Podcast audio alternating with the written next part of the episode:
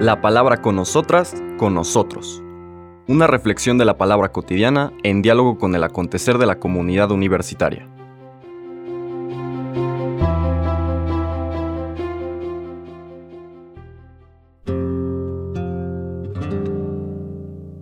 Hola, buenos días. Bienvenidas, bienvenidos a la palabra con nosotras, con nosotros. Ya llegamos al viernes, el penúltimo día de nuestro año litúrgico, y porque es importante para entender la lectura de este viernes, quiero hacer también la lectura de mañana sábado, porque es parte de una misma enseñanza, de una misma escena, una misma perícopa. Mañana se acaba el año litúrgico y el domingo empezamos el ciclo B dedicado al Evangelio de Marcos con el primer domingo de Adviento. Vamos a leer los versículos 29 al 33 es la lectura de hoy y del 34 al 36 la lectura de mañana. Vamos a leer toda esta escena. En aquel tiempo Jesús propuso a sus discípulos esta comparación. Fíjense en la higuera y en los demás árboles. Cuando ven que empiezan a dar fruto, saben que ya está cerca el verano. Así también, cuando vean que suceden las cosas que les he dicho, sepan que el reino de Dios está cerca. Yo les aseguro que antes de que esta generación muera, todo esto se cumplirá. Podrán dejar de existir el cielo y la tierra, pero mis palabras no dejarán de cumplirse. Estén alerta para que los vicios, la embriaguez y las preocupaciones de esta vida no entorpezcan su mente y aquel día los sorprenda desprevenidos, porque caerá de repente como una trampa sobre todos los habitantes de la tierra. Velen pues y hagan oración continuamente, para que puedan escapar de todo lo que ha de suceder y comparecer seguros ante el Hijo del Hombre. Palabra del Señor. Como les comentaba, son las lecturas de hoy y de mañana. Es el final del discurso escatológico del Señor Jesús en el Evangelio de Lucas. Ya el siguiente capítulo, el capítulo 22, nos presenta el relato de la pasión. Ya empieza la, la última cena, el relato de la última cena, y por eso es apropiado que en este final del año litúrgico veamos el final de lo que podríamos llamar la vida pública del Señor Jesús con este último gran discurso. Ya habíamos subrayado a lo largo de esta semana que no se trata tanto de darnos pistas para volvernos adivinos e interpretar el tiempo, lugar y hora, sino que es una invitación a estar permanentemente preparadas y preparados, es decir, cultivar esta sensibilidad que solamente viene de estar vinculados cotidianamente al Señor Jesús. Como suele hacer, utiliza una parábola para contextualizar. Fíjense en la higuera y en los demás árboles. Cuando empiezan a dar fruto, cuando empiezan a reverdecer, es decir, en esos lugares como era el territorio de Tierra Santa en la época del Señor Jesús, donde los inviernos son fuertes, y todos los árboles pierden las hojas y demás, cuando empiezan a surgir los brotes, la gente percibe, bueno, ya pasó lo más fuerte del invierno, ya va a empezar a cambiar el clima. ¿De qué signos está hablando el Señor Jesús? Pues en particular de los signos que han descrito el reino de Dios.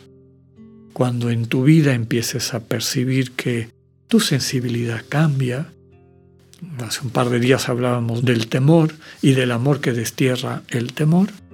Cuando empiezas a tener un acercamiento y una relación con Dios que ya no está sustentada en el temor, sino en la alegría de un encuentro amoroso, en el amor con el Dios que se revela a sí mismo como amor incondicional, pues quiere decir que tu vida va cambiando para bien, es decir, lo que una auténtica conversión significa está echando raíces en tu corazón, en tu conciencia.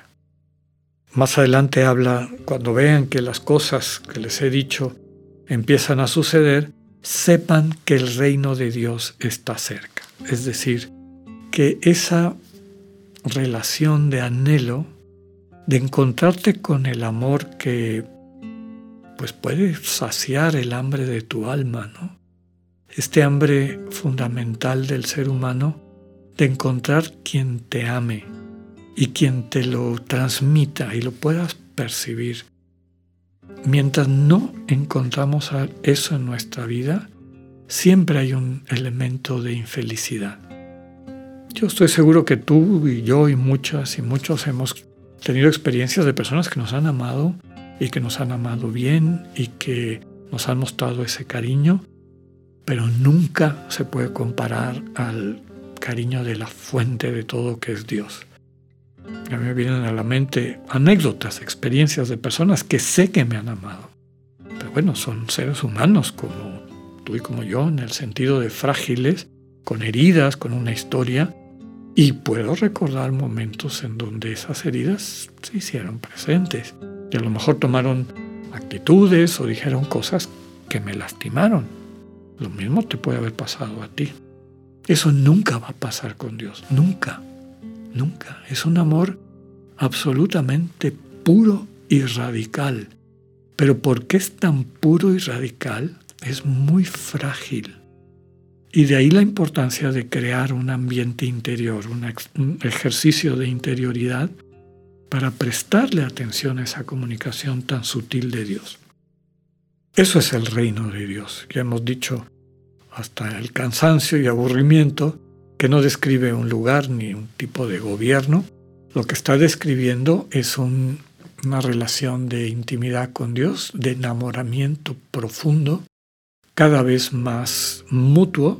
Dios siempre vive totalmente enamorado de nosotras y de nosotros, pero a nosotros nos corresponde el ir tomando conciencia de eso y ver cómo eso transforma nuestra interioridad para hacernos hombres y mujeres enamoradas, enamorados. Empezar a, ver el mundo con una sensibilidad nueva, mucho más este, sutil, delicada, pero al mismo tiempo profunda, contundente, que transforma todo nuestro existir. Y entonces es natural que el enamorado se vuelva el centro de tu vida. Persona que amas y que te ha amado así, se convierte en el centro de tu vida, se convierte en tu soberano, entendido como, etimológicamente inclusive, referente fundamental, autoridad básica no la autoridad del poder impuesto, sino la autoridad del amor demostrado, el testimonio. Cuando empieces a ver que tu vida va cambiando, alégrate porque ya viene, es lo que está transmitiendo este final del discurso escatológico de Lucas. ¿no? Podrá dejar de existir el cielo y la tierra, todo puede pasar. Termina diciendo, pero mis palabras no dejarán de cumplirse. En el fondo está diciendo, todo puede cambiar. Puntos de vista, ideologías, maneras de entender el mundo. Pero lo que yo les estoy comunicando, es decir, lo que la vida de Jesús, transmitida en el mensaje inspirado de los evangelios, nunca dejará de ser verdad. Ese es el mensaje.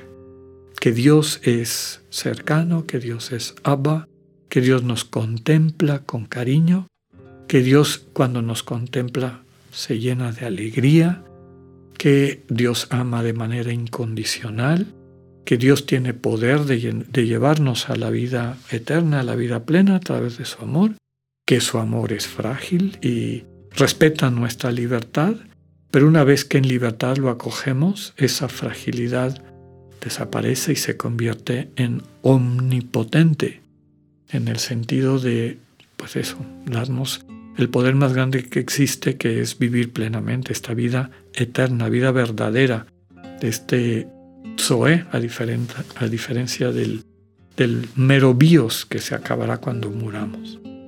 Eso puede ser el amor de Dios en nuestras vidas. Finalmente, la invitación, que es la lectura de mañana, es a no dejarnos distraer. No, ten alertas. No se distraigan con los vicios, las embriagueces, las preocupaciones de la vida que entorpecen su mente. La importancia es velar, dice aquí, es decir, mantenernos despiertos, despiertas, y dice orar continuamente. No dice rezar continuamente, es orar. Vivan en un diálogo permanente con Dios, en un diálogo sustentado en su vida, en su realidad, en sus ilusiones, en, sus, en todo lo que constituye su existencia. Y de esa manera, abriéndolo, dialogándolo con Dios, verán que Él tiene a través de su amor y de su comunicación permanente la capacidad de ayudarnos a dirigir nuestra vida hacia esta vida de plenitud. Que así podamos alcanzar lo que este relato nos transmite como nuestra gran esperanza, la comunión en amor con el Dios vivo. Que tengan un buen día, Dios con ustedes.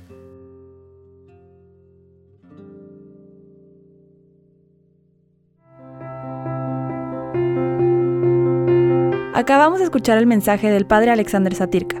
Escúchalo de lunes a viernes a las 8.45 de la mañana por radioiberoleón.com a través de nuestra app gratuita para iOS y Android o por Spotify. Esta es una producción de Radio Ibero León en colaboración con el ITESO, Universidad Jesuita de Guadalajara.